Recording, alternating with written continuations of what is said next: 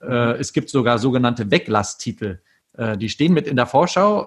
Es heißt, ich weiß nicht, ob das Gerücht stimmt, dass damit die Vertreter dann was überblättern können und dem Buchhändler sagen können, das braucht er nicht. Und damit er das nächste wieder kauft, weil, weil er das Gefühl hat, dass, die, dass der Vertreter ihn wirklich berät und ihm nicht alles aufschwatzen will. Also keine Ahnung, ich hoffe, ich werde nie Weglasstitel.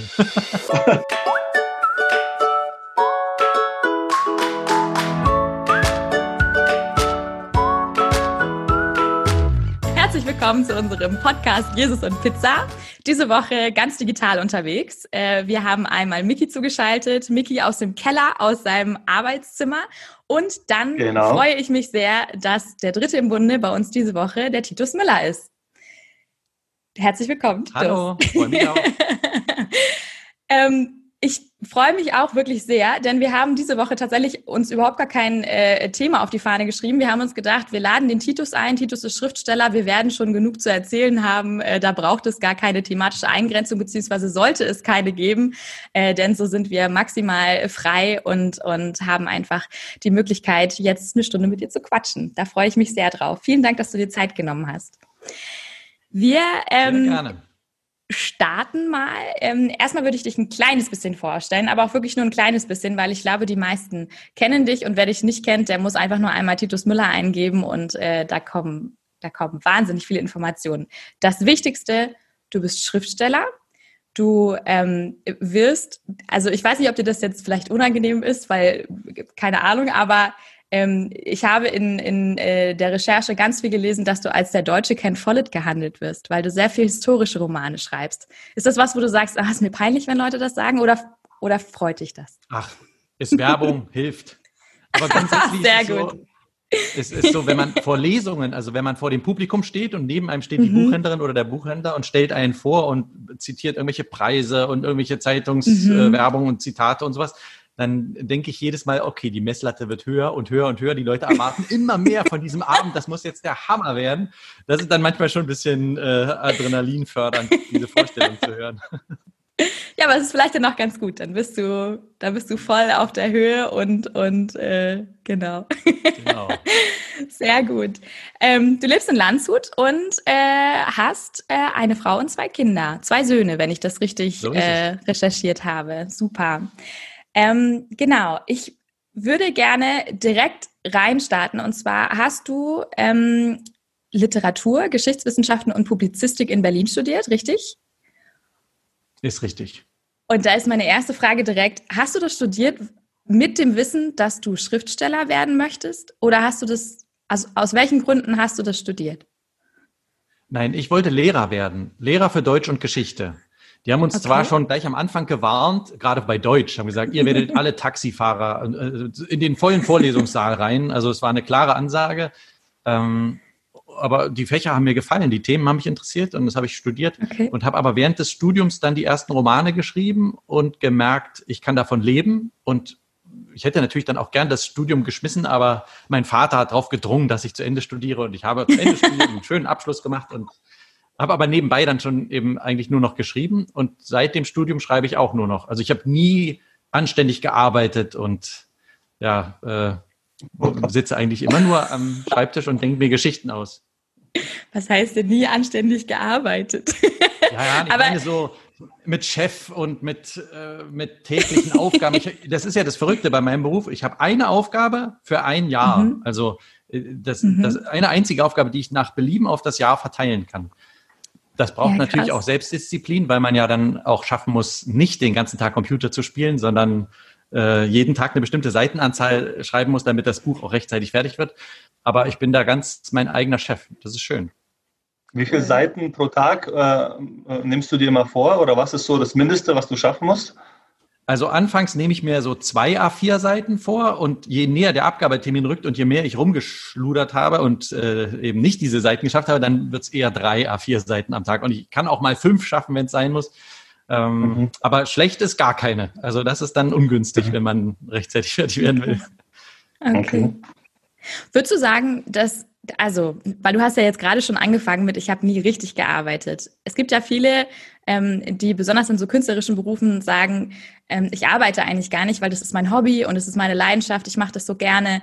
Ähm, wie würdest du das definieren? Oder gibt es so den einen Tag, da fühlt es sich gar nicht nach Arbeit an und den anderen Tag, da fühlt es sich nach Arbeit an? Eigentlich ist es tatsächlich einfach ein Vergnügen und ich freue mich, dass ich dafür auch noch bezahlt werde. Also ich würde es auch zum Spaß einfach machen. Es gibt aber zwei Situationen, wo ich es, wo es sich wie Arbeit anfühlt und ich auch äh, leide und denke, ach, wir haben die nicht gerade bei der Bahn, dass man irgendwie Lokführer werden soll oder sowas. äh, und zwar ist das, wenn der, wenn der Druck zu stark wird, also wenn der Zeitdruck das ist, ist ja nur Zeitdruck, mhm. sonst ist ja da kein Druck. Äh, also wenn die Zeit zu knapp ist, um es gut zu machen, das nervt mich. Also ich, ich denke da mhm. manchmal, ach komm, noch ein halbes Jahr länger, das wäre schön, dann würde ich noch den Roman noch besser feilen können, noch besser überlegen können. Und der zweite Moment, wo ich manchmal solche Motivationsdurchhänger habe, ist, wenn ich zu sehr daran zweifle, ob es ein gutes Buch geworden ist, meistens in der Mitte einer okay. Geschichte. Es ist ja so, dass Romane oft sehr spannend anfangen und sehr spannend aufhören. Es gibt das tolle Finale und es gibt den tollen Einstieg. Und in der Mitte haben oft Romane eine Art Durchhänger. Das geht oft gar nicht anders. ist die Geschichte muss auch mal kurz in ruhigere Gewässer. Und in diesem Moment werde ich immer unsicher und denke, also ist das noch interessant genug für die Leser und äh, ist das überhaupt ein guter Roman? Und dann kriege ich immer absolute Blues und Selbstzweifelgefühle und dann sagt meine Frau immer, das hast du bei jedem Roman, das wird hier auch wieder gut und ich kann es immer gar nicht glauben, dass ich das schon mal hatte und denke, ich schmeiß den Beruf hin und so. Aber das ist ein klassischer äh, in der Mitte der Geschichte Moment. Ach krass. Hast du da auch so andere Autoren, mit denen du dich dann kurz schließt und wo du dann äh, so ein bisschen so dein Leid teilst und die haben dann alle das gleiche Problem oder, oder ist der Schriftsteller ein hm. Einzelgänger? Das könnte ich, also ich habe viel Kontakt mit Kollegen, aber in dem Moment, wo ich mich so fühle, denke ich, ich bin es gar nicht wert, mit diesen Kollegen zu sprechen, die wirkliche Autoren sind, weil ich bin nur ein Hochstapler, der, so, der seit Jahren so tut, als könnte ich. Also man ist dann so, man verkriecht sich dann noch mehr, als man eigentlich müsste, weil man so sehr an sich zweifelt. Also das, das ist, das sind die unschönen Momente. Am schönsten ist, müsstest mal einen Roman Du müsstest mal einen Roman schreiben über, du müsstest mal einen Roman schreiben über einen Schriftsteller, der an sich selbst zweifelt und so. Ja, aber sag mal, liest du dir, liest du dir äh, die Bewertungen bei Audible oder sonst wo durch? Fünf Sterne, vier Sterne, zwei Sterne, was die Leute da schreiben, oder hast du damit aufgehört? Nee, nee, das lese ich mir durch und ich lerne auch da, da, dadurch, was, was Leuten gefällt oder wo sie ausgestiegen sind. Zum Beispiel war sehr spannend für mich zu lernen, dass es für Leser schlecht ist, wenn Romanfiguren mit demselben Buchstaben anfangen. Nur der Name weil die die dann verwechseln. Das ist für mich jetzt schwer vorstellbar, weil ich ja jeden Tag an der Geschichte sitze und jede der Figuren ist mir so lebendig, als wäre es mein bester Freund. Aber für die Leser, die jetzt morgens in der S-Bahn lesen und dann äh, mal zwei Tage nicht und dann wieder ein Stück weiter lesen, die können sich die Figuren nicht so leicht merken wie ich. Und da hilft es, mhm. wenn jede Figur einen Namen hat, der sehr anders klingt. Sowas lerne ich aus mhm. solchen Rezensionen. Also lohnt sich schon, die zu lesen. Witzig. Witzig. Oh Mann. Ja, es ist ganz witzig, ähm, jetzt gerade dir, dir zuzuhören, weil ich habe ähm, vorgestern noch bei Audible tatsächlich, habe ich mir äh, Aurelia Tanz mit mir ähm, äh, angehört und da liest du ja selber äh, den, äh, äh, die Erzählung und das ist ganz lustig, weil gestern hatte ich dich so im Ohr und du hast diese Geschichte vorgelesen und heute sprechen wir miteinander, das ist irgendwie... Ja, wobei diese Aufnahmen, das war auch sehr spannend. Da habe ich erst mal gemerkt, wie oft hier ein Hund bellt oder eine Autotür zuknallt oder sowas. Mhm. Ich musste dann mhm. auf Nachtschichten umwechseln, weil es einfach tagsüber, wenn man kein abgedichtetes Studio hat, unmöglich ist, ein Hörbuch einzulesen. Mhm. Das ist ja ein anderer mhm. Anspruch als jetzt beim Podcast. Wenn jetzt mal ein kleines Geräusch zu hören wäre, würden alle sagen, ja, das ist das echte Leben. Aber Hörbuch will man ja im Dunkeln hören können und nur die Stimme und es muss alles ganz real einmal erscheinen. Und da muss man jede kleine Störung nochmal aufnehmen. Hier hat das Papier geraschelt oder da hat ein Kind draußen geschrien. Oh Mann. Das Ach, ist schon krass. eine Hürde. Das heißt, das war auch wieder so ein Arbeitstag? Also ein eine Arbeitsnacht, meine ich. ja, ja, ich meine also, ich mein im Sinne von, dass es sich nach Arbeit angehört hat, äh, angefühlt hat, so rum. Ja, ja, ja, ja, das war echt eine Herausforderung. Also das Schreiben und Erzählen und sich eine Geschichte ausdenken ist dagegen echt ein Vergnügen. Das ah, war mein Also Synchronsprecher. eine, eine Erzählung. Ist ja kein dicker mhm. Roman, deswegen ging das mhm. für mich selber, aber die dicken Romane lese ich nicht selber ein. Das ist besser, wenn es ein mhm. Schauspieler macht und die ein richtiges Studio haben. Mhm. Okay. Nimm uns doch mal so ein bisschen mit hinter die Kulissen. Also du hast gerade äh, erzählt, du schreibst so äh, drei, vier, manchmal fünf Seiten am Tag, aber äh, wenn es jetzt, wenn es jetzt auch so ich weiß nicht, wenn es jetzt um die, um die neue Idee geht oder, oder ähm, ja, also wo, wenn ich jetzt sage, wo holst du dir deine Ideen, dann, dann äh, ist es wahrscheinlich so, ich gucke mir die Geschichte an und, und äh, suche mir raus, was ich da spannend finde. Oder kommen vielleicht auch mal Leute aus deiner Familie zu und äh, sagen, hey, Titus, die und die Geschichte, die musst du unbedingt mal aufnehmen. Ähm, woher kommt die Inspiration? Jetzt für einen ganz neuen Roman. Du meinst jetzt nicht beim Schreiben selber, oder? Weil beim Schreiben selber würde ich jetzt nicht Leute um Ideen bitten. Es sei denn, wenn ich wirklich festhänge, weil während man eine Geschichte schreibt, ist sie so empfindlich wie so ein Tier äh, tief im Meer. Kennt ihr das? Wenn man okay. die hochtaucht, sterben die und, und gehen kaputt. Und deswegen kann man okay. die anfangs nicht jemandem zeigen oder so viel drüber reden, weil das dann kaputt geht. Das ist noch zu empfindlich. Aber äh, wenn es nur darum geht, überhaupt eine Romanidee zu kriegen, hm. Also es gab mal Romane, da hatte der Lektor die Idee, aber allermeistens kommen die Ideen einfach beim Leben und Lesen und neugierig sein. Kann ich mhm. gar nicht so mhm. genau sagen. Manchmal ist es ein Zeitungsartikel, also zum Beispiel mein Roman Die Brillenmacherin über mhm. äh, Optik im Mittelalter und die erste englische Bibelübersetzung der kam mir, weil ich einen Zeitungsartikel gelesen habe, wie eben im Mittelalter schon, was es da schon gab als Leselupen oder schon als erste Brillen und das fand ich dann spannend. Oft okay. begegnet einem, also Themen gibt es eigentlich unendlich viele. Es ist nur die Frage immer, wie kriegt man auch Leser dazu, wie muss der Verlag es verpacken und ist es gerade äh, von Interesse für die Leser? Das ist, mhm. da höre ich dann auch auf den Verlag. Ich mache meist so drei Themenvorschläge und dann sagen sie, oh, das hätten wir gern. Mhm. Mhm. Und äh, eine Frage vielleicht, wenn du dann schreibst, äh, weißt du schon den Ausgang des Romans, äh, wo das landen wird, oder ist es erstmal eine Reise, die du startest und dann mal gucken, wo du ankommst? Ich weiß immer, wie es enden wird, weil, weil die Leser das merken. Die wollen am Anfang schon das Gefühl haben, hier ist jemand, der, der weiß, wo er hin will und der nimmt mich an der Hand und bringt mich durch diese Geschichte ich glaube, die würden spüren, wenn ich selber so unschlüssig bin. Aber ich weiß nicht alles aus der Geschichte. Also ich weiß das Ende und ich weiß den Anfang und so ein paar Stationen zwischendrin. Und beim Schreiben weiß ich meistens die nächsten sechs Kapitel ungefähr. Und ansonsten ist es neblig und ich taste mich so vorwärts und immer die nächsten sechs weiß ich ungefähr so. Okay. Krass. Aber wenn du sagst, beim Schreiben willst du das gar nicht so richtig mit anderen besprechen. Das heißt, ähm, ich weiß nicht, jetzt deine Frau zum Beispiel, die darf dann erst am Ende dann das ganze Buch lesen oder, oder wann wird die eingeweiht? Oder wenn ich in der Mitte so verzweifelt bin, dann Stimmt. sagt sie, gib doch mal her, ich lese es. Und sie ist sehr streng, also sie ist schnell gelangweilt. Okay. Deswegen weiß ich, wenn sie es okay findet, dann ist es wirklich okay. Und sonst sagt sie mir, nee, hier, das geht gar nicht. Und wenn sie dann sagt, ähm, weiß ich nicht, der, der eine, der eine Charakter, ähm, der ist so, wie er gezeichnet ist, das geht gar nicht. Schreibst du es dann nochmal um oder sagst du dann, nee, also beziehungsweise, wer darf der reinreden? Ich denke mal, deine Frau ist da wahrscheinlich schon so die, die, die stärkste Instanz, aber vielleicht gibt's da noch ja. Ja, also es gibt ja auch noch äh, den Lektor im Verlag und jetzt bei meinem neuen Buchprojekt hat es das erste Mal zwei Lektoren. Dann, mhm. dann sagen die natürlich auch was dazu. Oft gebe ich denen auch bei der Hälfte des Romans. Wenn die Hälfte steht, dann sollen sie die erste Hälfte schon mal lesen und sagen, stimmt die Richtung ungefähr.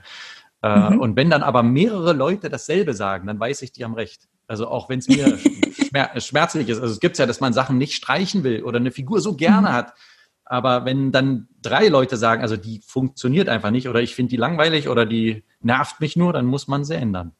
Mhm. Mhm. Äh, ich hätte mal eine Frage zu den verschiedenen Stilen, äh, die es so gibt. Also wenn man sich äh, Sebastian Fitzek äh, äh, liest, diese verrückten Berliner Geschichten, dann sind die Kapitel extrem kurz teilweise. Ja, also das folgt Schlag auf Schlag irgendwie.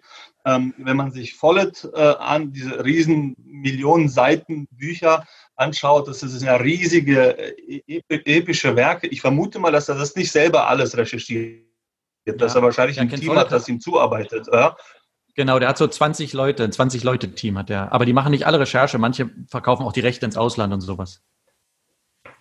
Ah, okay. Jetzt aber von dem äh, Schreibstil her. Jetzt, du bist in den historischen Romanen zu Hause. Ja, äh, würde für dich jemals in Frage kommen, keine Ahnung, irgend so ein Zukunfts-Cyber-Roman zu schreiben? Oder sagst du, also, das, das wär, ich müsste mich komplett drehen äh, und, und was völlig Neues anfangen? Ich würde sehr gerne einen Science-Fiction-Roman schreiben und ich bin mir sicher, das mache ich auch nochmal. Einmal habe ich ja schon. Äh, Science-Fiction interessiert mich sehr. Eine, Entschuldige? Verzeihung, aber mir fällt da gerade Perry Roden ein. Hast du da nicht eine Gast? Gastfolge gemacht? Genau, einmal habe ich eine Gastfolge für Perry Roden geschrieben und ich mache das sicher nochmal. Also ich, es macht mir Spaß. Science Fiction lese ich auch selber sehr gerne. Was mir schwerfällt, ist das heute. Also ich kann gut Vergangenheit mhm. und ich kann, denke ich, gut Zukunft, aber heute ist sehr schwer, weil im Heute das Spannende zu finden, wenn jetzt einer Straßenbahn fährt oder äh, keine Ahnung, sich einen Döner kauft, das ist ja das ist unser Alltag und den dann besonders zu schildern, finde ich, ist eine mhm. größere Herausforderung, als wenn man was hat weit in der Vergangenheit, wo die Leute sagen, was, so war das damals? Oder weit in der Zukunft, wo die Leute sagen, was, so könnte das mal werden? Das ist ja von sich aus schon spannend. Hier und jetzt finde ich viel schwieriger. Aber weil du gesagt hast, diese, diese dicken, epischen Werke im historischen Roman und die kürzeren, wenn man jetzt einen Thriller oder sowas wie von Sebastian Fitzek hat, das liegt auch daran, dass man eben übers damals mehr erklären muss. Man kann nicht nur sagen, Mhm. Er betrat einen Fahrstuhl, sondern man muss dann noch beschreiben, wie die Tür zugeht und wie man den Knopf drückt und so weiter, weil es den Leuten heute fremd ist. Und wenn okay. man aber äh, übers Heute schreibt, dann reichen nur kleine äh, Worte und schon weiß jeder, klar, jeder ist schon mal Fahrstuhl gefahren oder Rolltreppe oder S-Bahn, dann muss man nicht so ausführlich sein. Deswegen sind historische Romane oft dicker. Mhm. Ah, okay. Ah, jetzt ist mir gerade entfallen, Moment. Die kurzen Kapitel sind übrigens ein Trick äh, den äh, Sebastian Fitzek da anwendet, wenn man nämlich kurze Kapitel hat, das heißt ja, dass ab und zu auch eine Seite nur halb voll ist. Am Ende eines Kapitels mhm. ist ja oft ein Weißraum. Und es ist psychologisch so, wenn man oft umblättern kann, hat man das Gefühl, dass das Buch, das, das fliegt nur so durch, also es saugt nee. nur so durch.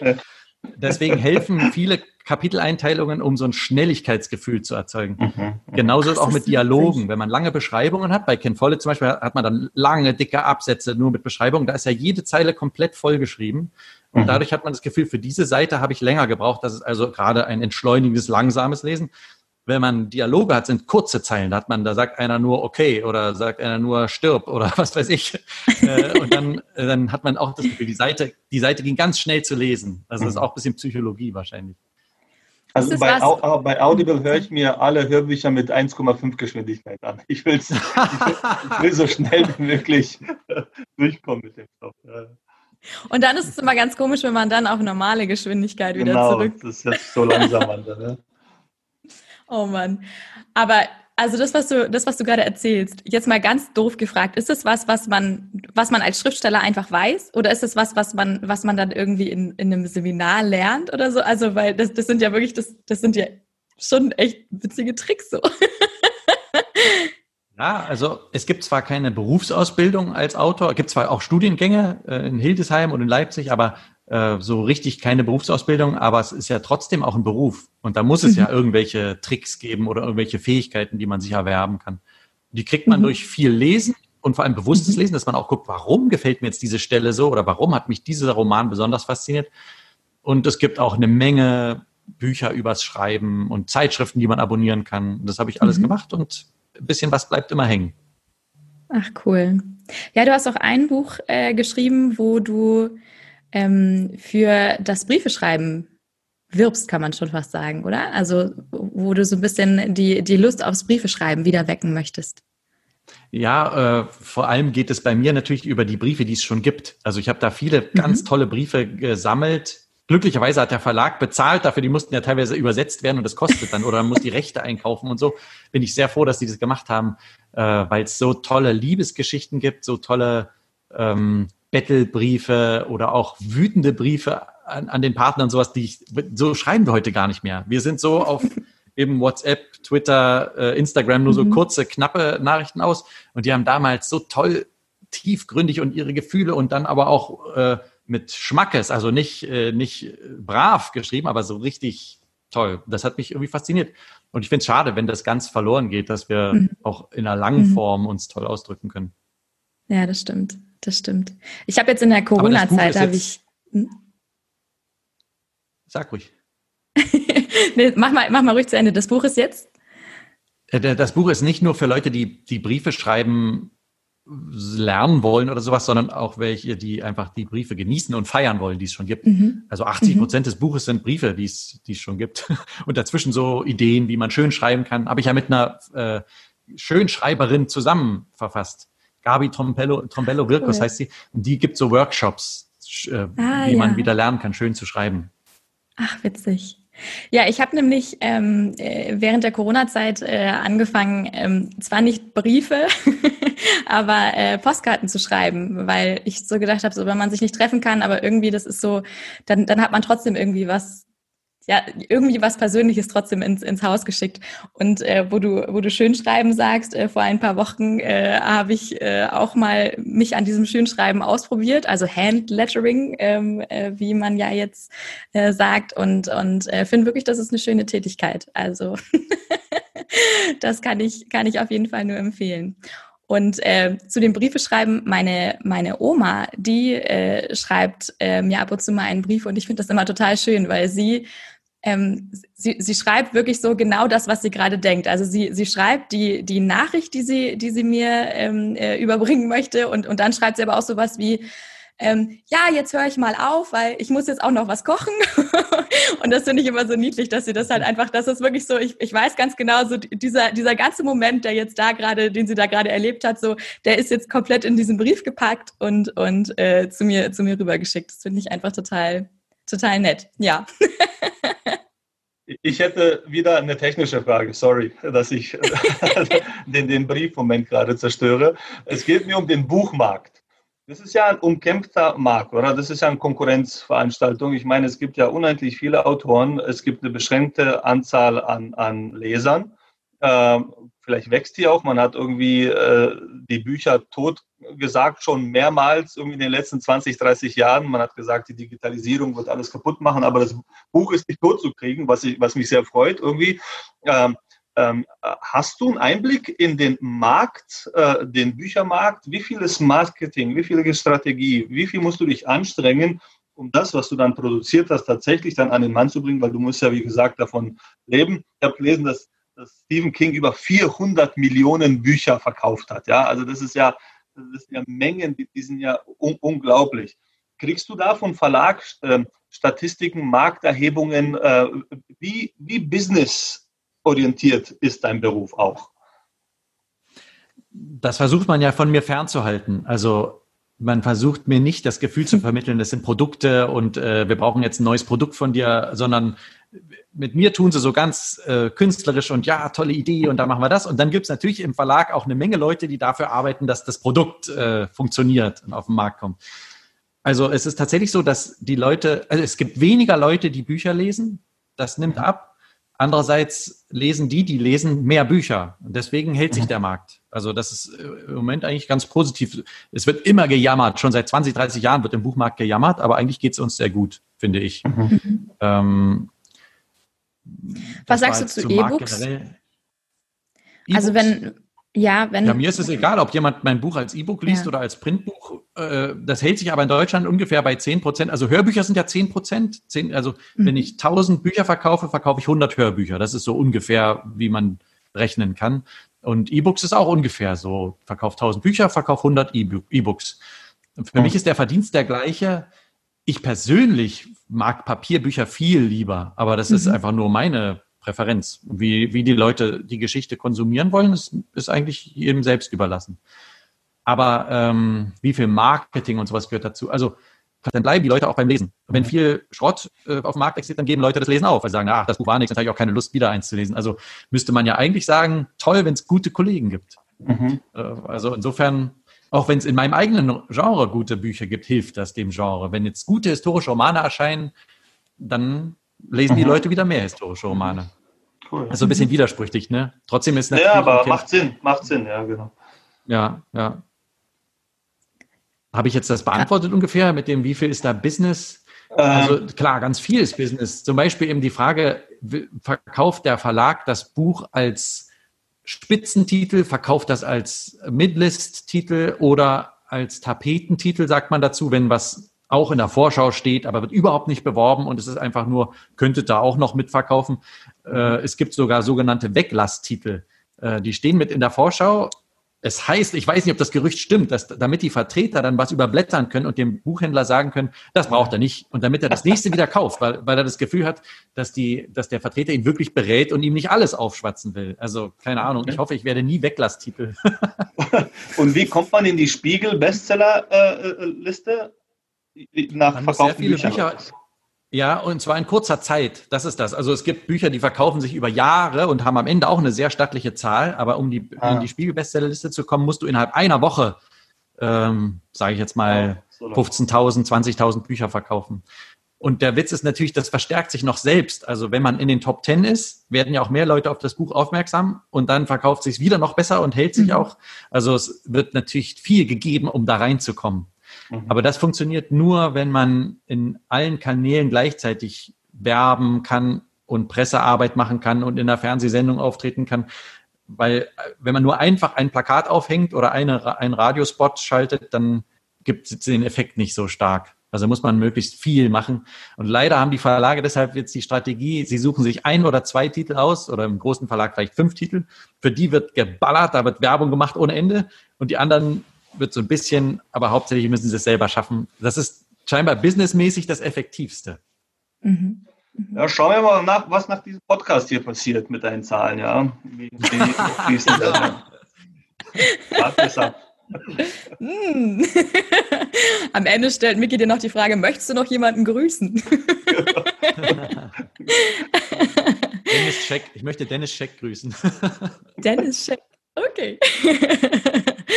Ähm, hast du Ziele was, was du noch unbedingt erreichen möchtest. Ich meine, also ich glaube, viele würden sagen, also wenn man schon als der deutsche Ken Follett äh, äh, bezeichnet wird und, und einfach auch wirklich schon viele Bücher erfolgreich auf den Markt gebracht hat, Leute hat, die einem äh, dieses ganze lästige Business-Thema äh, vom, vom Leib halten, dann, dann glaube ich, wird der ein oder andere äh, sagen, Mensch, also äh, wenn ich das als Schriftsteller mal schaffe, dann habe ich doch eigentlich schon alles erreicht. Ähm, ich kann mir aber vorstellen, dass, dass da bestimmt noch so der ein oder andere Traum oder die ein oder andere Vision schlummert. Hm. Ich, ich möchte einfach Bücher schreiben, die ich selber liebe beim Schreiben. Ich will selber mhm. heulen, wenn ich das schreibe und will, dass die Leute bewegt sind, wenn sie es lesen. Dann bin ich glücklich. Das Ob das jetzt auf der Spiegel-Bestsellerliste erscheint oder nicht oder verfilmt wird oder was, das sind gar nicht so die Ziele für mich, sondern mhm. es gibt so ein paar Bücher, mit denen ich rundum glücklich bin. Und äh, ab und dann kommen wieder welche, wo ich sage, ach, da hätte ich, da hätte hier noch und hätte vielleicht da noch was machen können. Und dann kommt wieder so ein rundum glücklich Buch. Und die sind's, die rundum glücklich mhm. Bücher. Die, die, von denen will ich so viele wie möglich im Leben schreiben und genießen und dann bin ich glücklich. Mehr brauche ich nicht. An welchen Titel denkst du gerade? Äh, Nachtauge zum Beispiel hat mhm. mir sehr gut gefallen, selber auch, auch nachdem ich fertig war. Ähm, der Tag X mag ich sehr gerne. Ähm, den Schneekristallforscher mag ich sehr gerne. Mhm. Und natürlich immer die aktuellen. Also im Moment, äh, die goldenen mhm. Jahre des Franz Tausend ist ja mein aktueller Roman, den mag ich auch immer noch sehr. Und dann den neuen, der nächstes Jahr kommt, Die fremde Spionin. Also es erweist sich oft mhm. erst nach ein paar Jahren. Denn im Rückblick sehe ich, ah ja, der war richtig gut. Mhm. Ich folge einer Autorin äh, auf Instagram und die hat ähm, gestern oder vorgestern in ihrer Story geschrieben, sie vermisst so sehr die, die ähm, Protagonisten von ihrem letzten Buch. Geht dir das auch so, dass du dann so ein bisschen, ja, weiß ich nicht, Sehnsucht oder, oder ähm, ist das Heimweh oder Fernweh nach den, nach den Charakteren bekommst? Hm, eigentlich nicht. Ich, äh, ich, ich fange ja, wenn ich an einem Tag einen Roman beendet habe, am nächsten Tag den neuen an. Und ich kann es auch kaum erwarten, den neuen anzufangen. Ich schalte dann sofort auf jetzt spannend, neu, wieder was Interessantes. Deswegen hänge ich gar nicht so sehr an den alten Figuren. Ich glaube das heißt, auch, es gibt überhaupt gar keine. Ja, Entschuldigung. äh, deshalb so ideal ist, weil ich so neugierig bin und immer Abwechslung mhm. brauche. Ich könnte nicht okay. einen immer gleichen Beruf machen. Ist vielleicht wie bei dir, Miki, dass, dass du immer wieder neue Menschen hast, mit denen du als Pastor zu tun hast und, und dadurch größtmögliche Abwechslung. Und etwas, was sich immer wiederholt, ist, dafür muss man der Typ sein. Ich, also ich, ich würde, ich brauche immer diesen neuen Input. Nee, also ich binde mich immer dauerhaft an die Menschen und tausche sie nicht aus. ja, aber du versuchst ja neue Menschen äh, ja, zu begeistern von Gott, oder? Das stimmt, stimmt. Aber es wäre schlimm, wenn ich jetzt sagen würde, Lara, 20 Sendungen haben wir gemacht, jetzt habe ich keinen Bock mehr auf dich, jetzt nächstes Projekt oder so. Das wäre. Aber ich weiß, was du meinst, natürlich. Also, wenn man sich immer nur in dem Selbst bewegt, ist es, ist es äh, irgendwann mal nicht befriedigend. Übrigens, vielleicht für die Hörer, die das ähm, ähm, nicht wissen, und Titus, ich glaube, du weißt es selber nicht.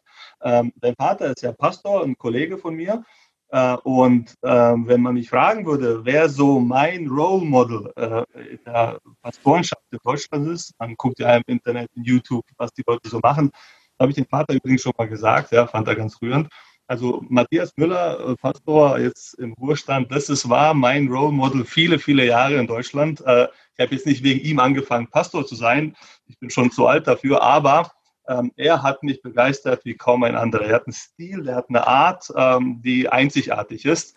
Und wenn ich dir so zuhöre und dich hören, und du hast ja ab und zu mal auch gepredigt, dann kann ich ein bisschen von ihm heraussehen in dir. Also das ist schon, schon äh, ähm, ähm, eine coole Persönlichkeit, der Vater. Ja. Ich, ich, ich schicke ihm den Link.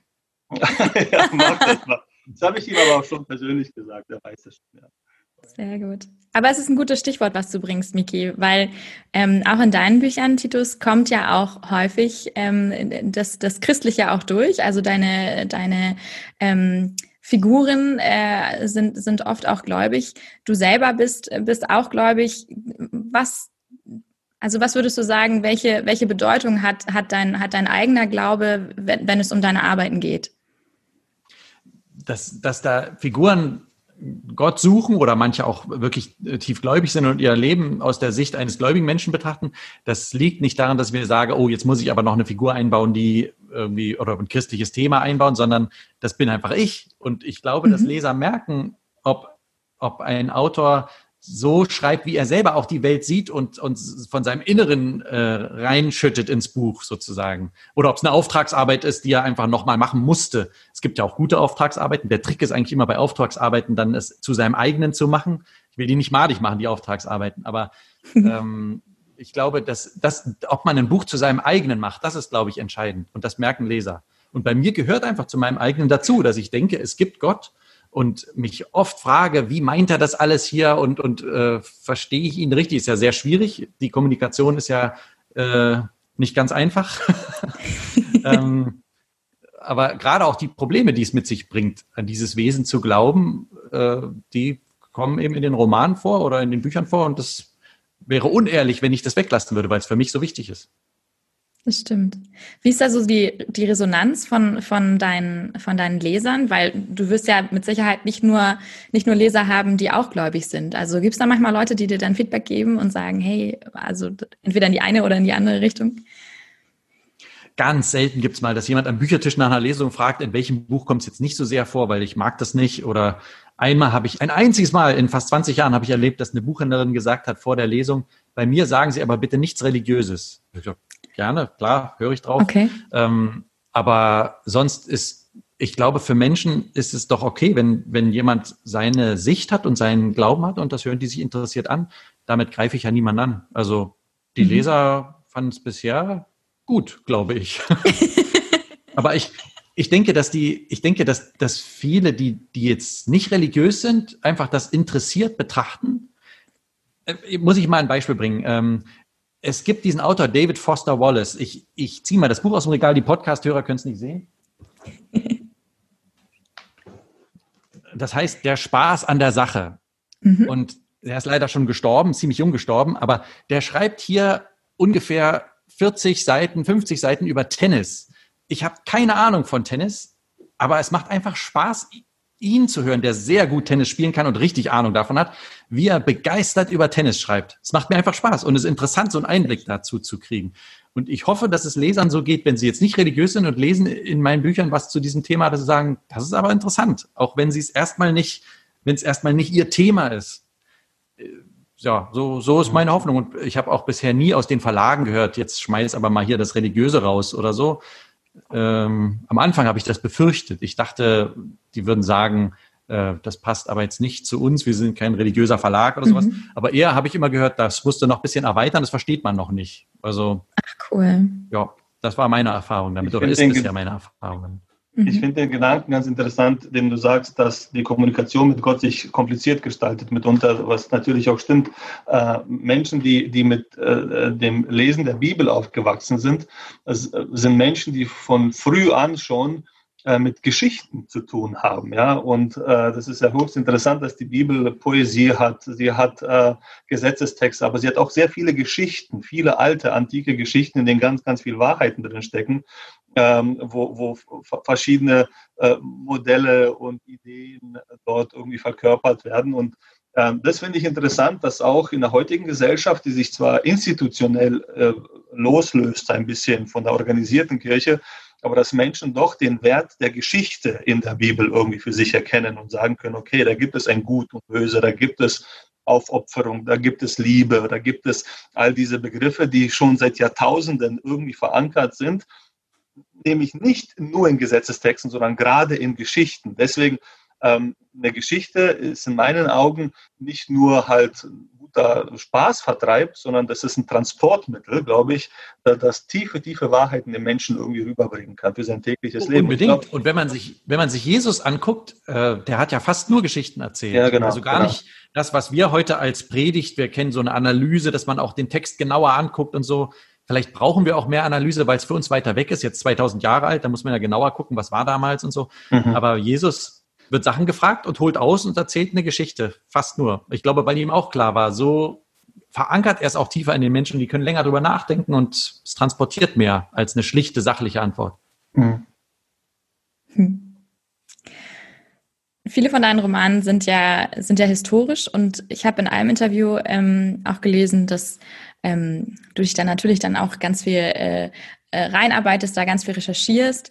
Ähm, nichtsdestotrotz kommen dann manchmal Leute auf dich zu und sagen dann, also weiß ich nicht, irgendwie einer, der dann Experte genau auf dem Gebiet ist und sagt dann, ja, aber hier, also der Fakt, der stimmt ja nicht. Also ich frage deshalb, weil ähm, mein Schwiegerpapa äh, ist Archäologe und äh, mit dem kann man so, weiß ich, so Filme wie Exodus könnte man, also was heißt könnte man? Also wir haben es getan, äh, saß mit ihm im Kino und, und alle fünf Minuten kam von ihm nur ein Brummen und so ein ja, also das ist ja jetzt auch überhaupt nicht richtig und das und das gab es damals noch gar nicht.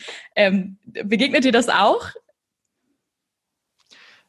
Es gibt, also ich, wenn ich richtige Fehler mache, dann das, mhm. das ist ein, zweimal vorgekommen, dann wird es natürlich in der nächsten Auflage korrigiert und ich bin froh, wenn mir Le Leute das sagen und nicht alle nur mhm. stumm denken, wie bescheuert ist denn das. Ähm, aber eigentlich versuche ich es richtig zu machen, so genau wie es geht. Also ich habe ja einen Roman geschrieben, der auf der Titanic spielt Mhm, dann habe genau. ich mir die Baupläne von dem Schiff besorgt und wer in welcher Kabine übernachtet hat, wo die Fluchtwege Ach, lang gingen, was genau in welcher Minute passiert ist. Und dann schreibe ich das so. Da hatten sie im Verlag auch Angst, weil sie gesagt haben, da gibt es ja Fanclubs, da gibt es Leute, die haben so viel Ahnung äh, von diesem Schiff. Mhm. Aber äh, offenbar hat es gepasst. Also da gab es mhm. jetzt keine Proteststürme bei ähm, dem Roman Die Brillenmacherin, den wir schon mal erwähnt haben vorhin, da gibt es einen Bogenschützen, einen englischen Bogenschützen. Und dann haben sich bei mir Bogenschützen gemeldet und haben gesagt, so geht das gar nicht. Also wenn der da schießt, das muss so und so und so und so sein. Dann habe ich darüber einen Artikel geschrieben für eine Mittelalterzeitschrift, habe gesagt, hier, da sieht man, da muss man sehr genau sein. Da haben die sich beschwert. Daraufhin habe ich wieder Briefe gekriegt von anderen Bogenschützen, die gesagt haben, völliger Quatsch, wie es in deinem Roman ist, ist es genau richtig, so macht man das und so. Also da gibt es natürlich auch dann unterschiedliche Expertenmeinungen manchmal. Aber wenn ich kann, dann nehme ich alle Informationen auf, die es gibt. Also wenn auch, ich habe auch von Archäologen äh, Material bekommen, was noch gar nicht veröffentlicht war, weil es einfach zu meinem Roman passte und deren aktuellen Grabungen passte und dann versuche ich es genau richtig zu machen, so gut es geht. Ach cool. Also das heißt, ja, dieses meine, meine äh, künstlerische oder, oder mein, meine Schriftstellerfreiheit und das macht einfach die Geschichte besser. Das zählt dann für dich nicht. Für, für dich ist dann der Reiz, dass es so exakt wie möglich ist. Doch, das, das, was die Geschichte besser macht, zählt auch. Und zwar äh, kann es mal vorkommen, dass ich ein Ereignis verschiebe, weil Geschichten, die dicht sind, sind besser. Also wenn man es auf sieben Jahre bringt, ist besser als 14 Jahre. Und ein Jahr ist besser als sieben Jahre. Und ein halbes ist noch besser. Da ist es schon vorgekommen, dass ich dann ein historisches Ereignis, was nicht so groß und nicht so bekannt ist, ein kleines bisschen verschoben habe. Und das sage ich aber immer im Nachwort. Ich sage dann, dieses Ereignis war eigentlich zwei Jahre später. Ich habe es aber zwei Jahre vorverlegt, einfach um der Geschichte willen, weil es dann stringenter ist. Es ist blöd, wenn man dann nochmal sagen muss, und was macht eigentlich meine Romanfigur in den zwei Jahren, bis das nächste Wichtige passiert. ja. Also das habe ich schon mal, schon mal gemacht. Aber wenn ich auch kann, vermeide ich es. Nur in manchen Fällen geht es nicht anders. Stichwort künstlerische Freiheit. Ähm, gibt, es, gibt es Ideen deinerseits irgendwie für die Zukunft, was völlig Neues was, äh, zu machen, was nicht auf einer historischen Begebenheit äh, oder so äh, basiert? Du meinst, die alltäglichen Geschichten, die, die sind am schwersten zu schreiben. Ähm, aber ist sowas vielleicht etwas, was, was, dir, was dir vorschwebt? Ja, Science Fiction. wie, wie äh. weit weg? Also noch, noch an, an die Realität angebunden oder wirklich 2180 oder so. Da sind wir jetzt wieder bei dem Thema Markt, äh, Buchmarkt. Also wenn es nah an das heute angebunden ist, nennt man es Near Future und Near Future verkauft sich sehr gut. Wenn es ah. weiter weg ist, dann betrifft es mehr so die Science-Fiction-Nerds, die Leute, die eben solche Themen mögen. Die gucken dummerweise eher Netflix äh, oder Amazon Prime oder sowas. Die lesen nicht unbedingt, also alle, die das gucken, lesen nicht unbedingt. Wenn man zum Beispiel bei Disney Plus jetzt den Mandalorian, diese äh, mhm. Serie anguckt, die ist total beliebt. Wenn alle, die das gucken, auch Bücher lesen würden, mhm. unglaublich. Also dann würde das Genre boomen. Aber ja, oft wird es einfach nur geguckt. Ähm, deswegen ist Near Future eher verkaufsträchtiger. Aber ich bin noch mhm. nicht ganz sicher, was ich mache. Also bin noch am Sortieren. Das, das Tier ist noch tief unten im Meer und ich kann es noch nicht hochholen, Micky. Aber was bedeutet Near Future? Welches Jahr ist Near Future? Near Future ist, äh, wenn es auf der Erde spielt, nicht auf einem anderen Planeten, wenn keine Raumschiffe okay. rumfliegen, sondern irgendeine technische Neuheit äh, unser Leben verändert hat, aber okay. so, dass wir es noch wiedererkennen und dass wir noch fast im Heute sind, aber halt so ein bisschen verändert. Also mhm. zum Beispiel ähm, autonomes Fahren. Also Autos mhm. fahren schon so gesteuert rum und dann hackt das jemand und sorgt dafür, dass welche crashen. Das ist ja eine neue Form von Mord sozusagen. Oder mhm. weiß nicht, äh, äh, einen tollen Roman, den ich gelesen habe, der hieß Der Würfel. Und da werden wir so gut berechnet durch Computer und so gut vorhergesagt, was wir tun werden, dass sich Leute dagegen wenden und immer den Zufall entscheiden lassen, was sie heute anziehen oder ob sie rechts oder links lang gehen, die würfeln dann immer, damit der Computer sie nicht berechnen und vorhersagen kann, was sie tun werden. Solche Sachen, die sind halt bisschen Krass extrapoliert, bisschen übertrieben, aber dann denkt man sich, ja, dahin könnte das führen, wenn über uns äh, die Social Media Seiten und Google guckt ja auch, was googeln wir, also wenn wir total berechenbar sind. Das kann manchmal spannende Fragen ergeben also Algorithmen im Computer und so weiter. Ja, das ist schon interessant. Also ich lese, ich versuche regelmäßig zu lesen und, und ich habe da so eine Regel für mich, äh, täglich entweder 20 Seiten oder 20 Minuten so. Das ist so das Ziel, was ich ähm, für äh, jeden Tag habe. Und dann stelle ich mir manchmal die Frage, worüber würde ich schreiben und welche Ideen hätte ich und so. Und ich habe schon eine Menge Ideen äh, gehabt für Romane und Bücher. Stellt sich aber heraus, die hat schon jemand gehabt vor mir. Ja? Äh, oder das hat macht nichts. geschrieben. Und die Frage, die ich mir stelle, kommen die deswegen, weil ich die schon irgendwo gelesen habe? Äh, oder oder ähm, denken nein, 100 Leute nein. dieselben Gedanken?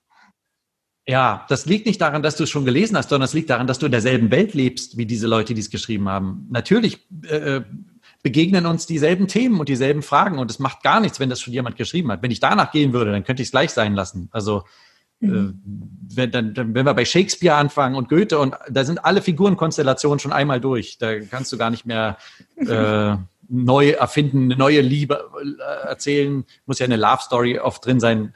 Davon muss man loslassen, von diesem Gefühl, das Neue ist das Gute und wenn es schon mal da war, ist es nichts mehr. Ja. Das ist so ein moderner Gedanke. Bei uns wird ja geworben, auf den Packungen steht neu. Und neu heißt immer besser. Also mhm. so irgendwie in unserem Kopf verankert. Wenn es neu ist, muss es automatisch besser sein. Aber was, was, wenn einfach das Beste schon da war oder schon erfunden ist? Pff, mhm. Warum muss man immer alles neu machen? Finde ich, muss nicht sein. Ja, nicht so. Wenn man sich so, äh, äh, liest du gern so die alten Klassiker, weil du Shakespeare gerade angesprochen ja. hast oder so, was ist mit der russischen Literatur, Dostoevsky, Tolstoi und so weiter? Ich habe das Gefühl, äh, dass, dass die, diese epischen äh, tief in die Gesellschaft und in die Seele des Menschen schauenden Romane oder Bücher heute nicht mehr geschrieben werden, beziehungsweise vielleicht können wir es heute gar nicht sehen, werden erst in 100 Jahren zurückschauen können und sagen, äh, was es gegeben hat. Glaubst du, dass, dass, dass diese Art von Werken überhaupt heute möglich sind in einer Gesellschaft wie dieser, äh, die den Menschen kaum Zeit lässt, sich zu fokussieren auf ein Buch? Ich glaube, es muss heutzutage anders verpackt werden. Wir sind nicht geduldig äh, genug, um jetzt erstmal fünf Kapitel zu lesen und ganz langsam in die Geschichte reinzukommen. Wir wollen möglichst früh einen Hook, so einen, einen Haken wie ein beim Fischeangeln, in den wir reinbeißen und der uns dann zieht. Also es muss auf den ersten Seiten klar sein, was ist hier das Grundproblem. Und mhm. wir wollen die Spannung anders aufbereitet haben. Aber ansonsten denke ich, von den Themen her können wir das Gleiche machen. Wir müssen einfach nur die Leute ein bisschen anders, wie ein anderer Musikgeschmack, hat sich ein bisschen mhm. verändert. Der Takt ist ein anderer oder der Rhythmus ist ein bisschen dramatischer, schneller geworden. Aber ich würde jetzt nicht sagen, wir sind heute irgendwie so dumm oder so oberflächlich. Wir wollen einfach nur besser, na, besser unterhalten werden, ist auch wieder falsch gesagt. Wir wollen intensiver unterhalten werden. Da sind wir mhm. vielleicht verwöhnt, weil wir ja auch mehr Reize um uns haben. Wir haben überall Werbeplakate und äh, dauernd auf unserem Handybildschirm irgendwas Action, die da mhm. passiert, tolle Bilder, alles aufbereitet, gefotoshoppt und intensiv uns anspringt. Dann wollen wir natürlich vom Roman auch ein bisschen Intensität. Ja, ja aber ich merke es bei mir selber. Also ich, ich ein, ein Fitzek oder so kann ich auch in der S-Bahn lesen, äh, wie du vorhin gesagt hast. Aber, aber Dostoevsky brauche ich Ruhe. Ich brauche Dunkelheit, ich brauche eine Lampe, ich brauche, alle sind im Bett, ich muss mich fokussieren und nach einer Seite muss ich nachdenken darüber, was ich gerade gelesen habe. Also mhm. das scheint ja, dann, ja? dann, dann guck doch, was der Dostoevsky dir schenkt. Du musst es so rumsehen. Dieses Buch schenkt dir so einen Moment, wo es dunkel ist und du die Leselampe hast und im Sessel sitzt. Deswegen haben auch Menschen heutzutage viel Sehnsucht nach Lesen. Das ist ganz witzig in den Umfragen, wenn man sagt, wer liest noch und so weiter. Viele von denen, die nicht mehr lesen, sagen, sie würden so gerne wieder mhm. mehr lesen, weil sie wissen, dass ein Buch ihnen diese Versenkung schenken kann und diese Konzentration schenken kann. Das geht uns verloren, wenn wir halt so alles nur schnell nebenbei hier rühren wir noch im, im Topf und packen schon die Sachen zusammen und lesen noch mal schnell eine Nachricht. Das, das ist ja eine andere Form von Konzentration. Und ein Buch schenkt einem diese Konzentration. Das stimmt. Das versuche ich den Kirchenmitgliedern auch immer wieder zu sagen, wenn ich sie animiere, dazu eine Bibel zu lesen. Sehr gut. ähm, du hast es jetzt gerade thematisch schon fast ein bisschen angesprochen. Ähm, du hast einige Bücher geschrieben zum Thema Entschleunigung, also zum Beispiel Staunen über das Glück im Unscheinbaren, das äh, einfach mal spazieren gehen. Ähm, und ich meine dann, genau, das Glück hat kleine Schokofinger. Ähm, das, das sind ja alles so, das sind ja alles so Bücher, die so, ja, genau, genauso in diesen, in diesen Themenbereich gehen. Ist das was, wo du einfach den Zeitgeist gespürt hast oder ist es für dich auch einfach ein sehr persönliches Thema? Wie wir vorhin gesagt haben, das ist was, was, was mich sehr betrifft. Ich brauche diese Bücher. Ich schreibe die nicht, mhm. um jemandem was zu predigen, sondern weil ich selber so ein hastiger, äh, dauergestresster Typ bin. Also das denkt ihr jetzt vielleicht nicht und würde man bei diesen Buchtiteln vielleicht auch nicht denken, aber ich bin der, wenn man, wenn wir jetzt ein Brettspiel spielen würden, würde ich immer sagen, hallo, du bist dran, jetzt quatsche nicht, weiter geht's, wir sind nicht zum Spaß hier. Weil ich es nicht leiden kann, wenn man beim Spielen ins Reden kommt und dann irgendwann, wer ist eigentlich dran und was machen wir eigentlich? Das, ach. Oder, oder wenn ich mit Lena essen gehe, dann, dann gehen wir ins Restaurant, setzen uns hin, ich schlage die Karte auf, zack, ich weiß, was ich will, ich will bestellen, ich will essen. Und Lena liest die Karte von ganz vorne bis ganz hinten und dann fängt sie nochmal vorne an und sagt, oder doch ein Salat. Und dann werden schon Leute bedient, die nach uns gekommen sind. Äh, das ist für mich echt schwer. Also, aber, aber ich weiß gleichzeitig, wie viel mir verloren geht oder entgeht im Leben, dadurch, dass ich so immer unter Strom bin. Ich verpasse ja auch sehr viel. Mhm. Und dann versuche ich eben selber mir solche Momente zu gönnen oder zu schaffen, wo ich einfach stehen bleibe und zuhöre, wie der Wind in den Blättern rauscht oder äh, stehen bleibe und gucke, wie kleine frisch geschlüpfte Schnecken am Zaunfall hochkriechen. Davon zehre ich dann noch Monate, weil es mich so berührt hat oder irgendwas mit mir macht, die Welt so zu sehen. Natürlich auch wieder als gläubiger Mensch. Ich denke mir, das hat sich Gott toll ausgedacht. Das ist auch eine Form von Liebe, die ich empfinde dann in dem Moment. Und die Bücher schreibe ich eben und halte solche Momente fest, die ich erlebt habe oder kleine Erkenntnisse, wie ich besser das hinkriege, die in meinem Leben zu schaffen mhm. und schreibe die mehr für mich als für die Leser. Ich bin so froh, dass wir einen Podcast mit dir machen und nicht Mensch, ärgere dich nicht spielen oder im ja, Restaurant sitzen. Viel stressiger geworden. das ist auch so, hier bei so einem morgendlichen Tee finde ich das jetzt gerade eigentlich sehr entspannt. ähm, der Mickey hat ja gerade gesagt, er hat total viele Ideen, äh, was er selber schreiben könnte. Offenbar tut das aber nicht. Was würdest du dann so jemandem sagen, der, der sagt, hey, ich, ich habe eigentlich Ideen, ich habe auch irgendwie Bock. Ähm, was, was sagst du demjenigen, der Miki hat, glaube ich, schon in fünf oder sechs Folgen Werbung für den Pastorenberuf gemacht. Was wäre deine, deine Ermutigung für den Schriftstellerberuf? Ich, äh, ich gehe mal lieber anders ran, das fällt mir jetzt leichter. Wenn ich jetzt mit Micky sprechen würde, dann würde ich drei Fragen untersuchen. Die erste ist, will er es wirklich? Also wie sehr will er es? Kann sein, mhm. dass vielleicht das, der Wunsch doch nicht stark genug ist. Ähm, dann die zweite Frage wäre, hat er Angst vor irgendwas? Also es kann auch passieren, dass man sich selber nicht gestattet, einen Roman zu schreiben, weil man zu sehr die Sorge hat zu scheitern oder zu sehr die Sorge hat, dass ich blamiere mich oder es ist für mich selber dann peinlich rauszufinden, dass ich es doch nicht kann oder so das könnte einen auch hindern. Und die dritte Frage ist, was wäre er bereit aufzugeben? Man muss ja auch was hergeben. Mhm. Man, man kann ja nicht 50 Hobbys betreiben. Irgendwas muss man dafür lassen, wenn man was Neues anfängt. Das kann das Fernsehen sein oder eben am Wochenende sagen, okay, jetzt könnte ich Beine hochlegen, aber ich setze mich jetzt nochmal ran und schreibe. Mhm. Aber es sind eigentlich ganz simple, praktische Dinge nur. Meine Vermutung ist oft, wenn jemand noch nicht angefangen hat, aber eigentlich gern schreiben will, dann hat er noch nicht das Thema gefunden, was ihn so richtig zündet. Also wo man sagt, mhm. das, das muss ich schreiben. Äh, sonst äh, geht's nicht weiter hier. Also kann auch sein, es dauert noch zwei, drei Jahre und dann findet Miki eine Idee oder ein Thema und sagt, jetzt geht's los. Ich brauche da nur noch einen Künstlernamen, weil mit Mio Dragivanovic verkauft sich, glaube ich, kein Buch gut, oder? Hängt sehr vom Buch ab. nee, ist zu lang, zu kompliziert auszusprechen, deswegen. Künstlernamen suchen wir dann für mich. Ja. Und äh, wenn diese Fragen alle positiv äh, beantwortet werden konnten, würdest du demjenigen dann raten, und jetzt schreib einfach drauf los, oder würdest du demjenigen sagen, weiß nicht, und jetzt mach einen Online-Kurs im Schreiben? Oder äh, was, ist, was ist der Tipp für den, für den Kickstart? Viel lesen ist eigentlich die Hauptlösung. Mhm. Wenn man liest, kriegt man mit, wie es andere machen oder intuitiv auch. Also ist ja nicht so, als würde ich beim Schreiben ständig überlegen, jetzt brauche ich einen anderen Spannungsbogen, jetzt muss ich nur aktiver sein und so. Das sind ja nur Werkzeuge, wenn es gerade nicht klappt. Also wenn ich festhänge, dann brauche ich solche Kniffe. Aber beim Erzählen selber ist das, glaube ich, alles so durchs Lesen angelernt, dass man weiß, wie man erzählen kann. Mhm. Ähm, Wüsste ich, wüsste gar keinen Kickstart. Einfach anfangen. Man kann sowieso hundertmal überarbeiten. Also eine geschriebene mhm. Seite, die kann man überarbeiten, eine leere Seite nicht. Also hilft es einfach, was hinzuschreiben und selbst wenn man denkt, das wird heute nichts, fünf Tage später denkt man vielleicht, hey, war doch gar nicht so schlecht, zumindest die ersten drei Absätze und dann kann man die behalten und die anderen schreibt man um. Mhm. Das ist, also ich habe Texte, also meine eigenen Texte, die erste Fassung ist manchmal gar nicht besonders gut und ich habe auch von sehr erfolgreichen Autorenkollegen Rohfassungen gelesen und dachte auch, ja, äh, da muss man noch mal ran. Aber wenn man es dann überarbeitet und poliert, wird es irgendwann gut. Äh, wörtliche Rede in einem Roman, das wird da jetzt nicht exzessiv betrieben. Das sind immer so kurze Dialoge, die es da äh, so gibt. Ist das, ist das ein Stilmittel, wo man sagt, okay, kein Mensch liest sich sieben Seiten ähm, Dialog durch?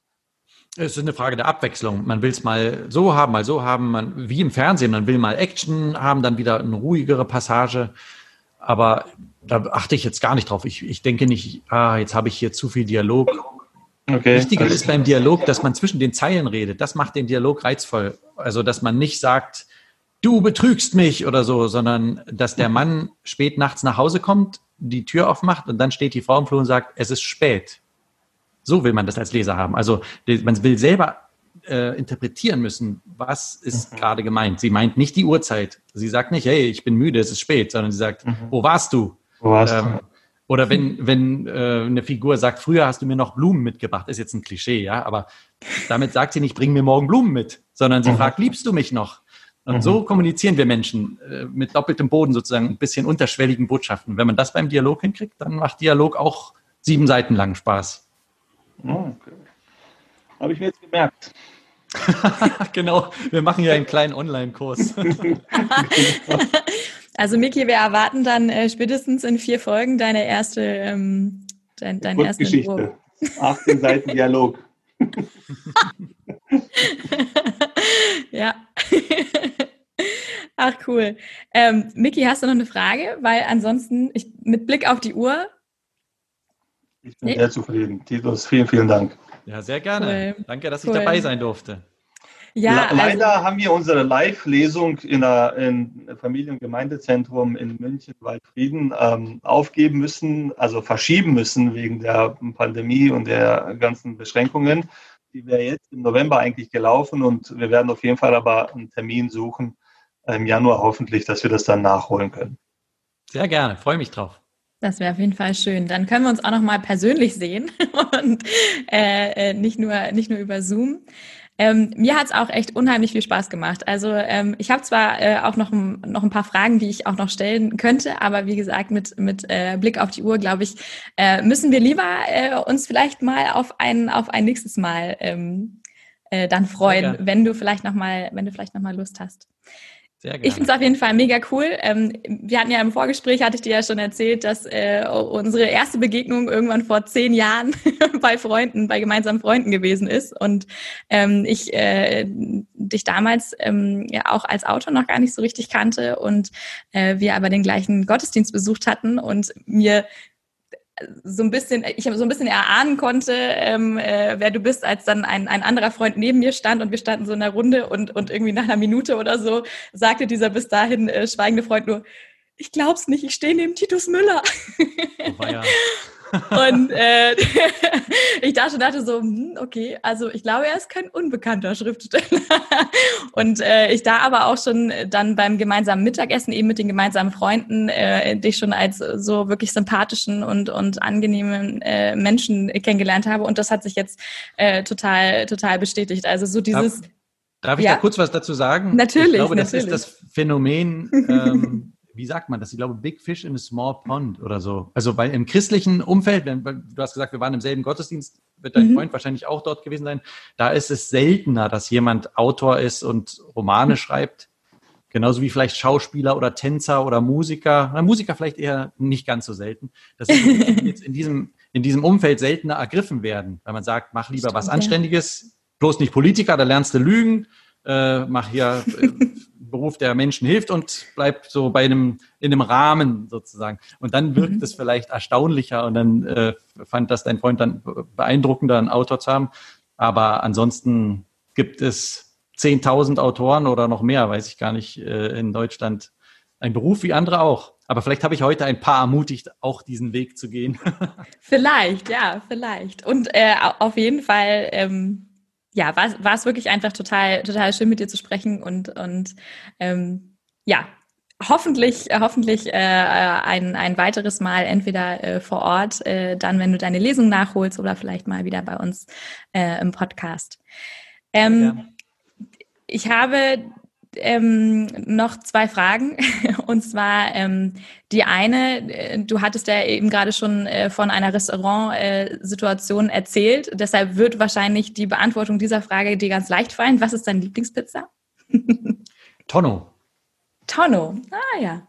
Und wenn du dir mit Jesus eine Pizza teilen würdest, dann, Punkt, Punkt, Punkt, als Schriftsteller, diesen Satz jetzt vervollständigen. Dann würde ich wahrscheinlich kaum zum Essen kommen, weil ich ihn mit offenem Mund angucken würde und alles in mich aufsaugen. Wie äh, bewegt er sich? Wie reagiert er auf die anderen Leute im Raum? Wie ist er? Er würde wahrscheinlich ganz vergnügt essen und mich ab und zu mir einmal freundlich zublinzeln oder sowas, aber ich wäre, ich wäre wie dein Freund damals. das ist Jesus. ja, ich finde ja so spannend, äh, manche, manche Reaktionen von ihm, auch die man in der Bibel liest, also was, mhm. was uns geschildert wird oder berichtet wird, äh, verblüffen mich, wenn er über den römischen Hauptmann sagt, ich habe noch bei keinem anderen so viel Glauben gefunden wie bei ihm und sitzt mit lauter Jüngern zusammen, die seit Jahren mit ihm ziehen und seine Predigten hören und seine Wunder sehen und so. Äh, der, der, also er, er hat, glaube ich, manchmal die Leute ziemlich verblüfft. Und ich würde dann in diesem mhm. Moment, wo ich mit ihm Pizza esse, auch denken, Wahnsinn, wahrscheinlich gleich passiert irgendwas ganz Verblüffendes. Du würdest Ideen für das nächste Buch sammeln. Sehr gut. Titus, ganz, ganz lieben Dank. Ähm, und an alle äh, Zuhörer, äh, wenn ihr eine Frage habt oder äh, Anregungen oder sonst irgendetwas, was ihr uns gerne mitteilen möchtet, dann ähm, schreibt es uns gerne an unsere E-Mail-Adresse podcast.sta-waldfrieden.de. Ansonsten freue ich mich, wenn ihr nächste Woche wieder dabei seid, dann wieder zu einem neuen Thema. Jeden Donnerstag schaltet wieder ein. Tschüss. Ciao. Ciao.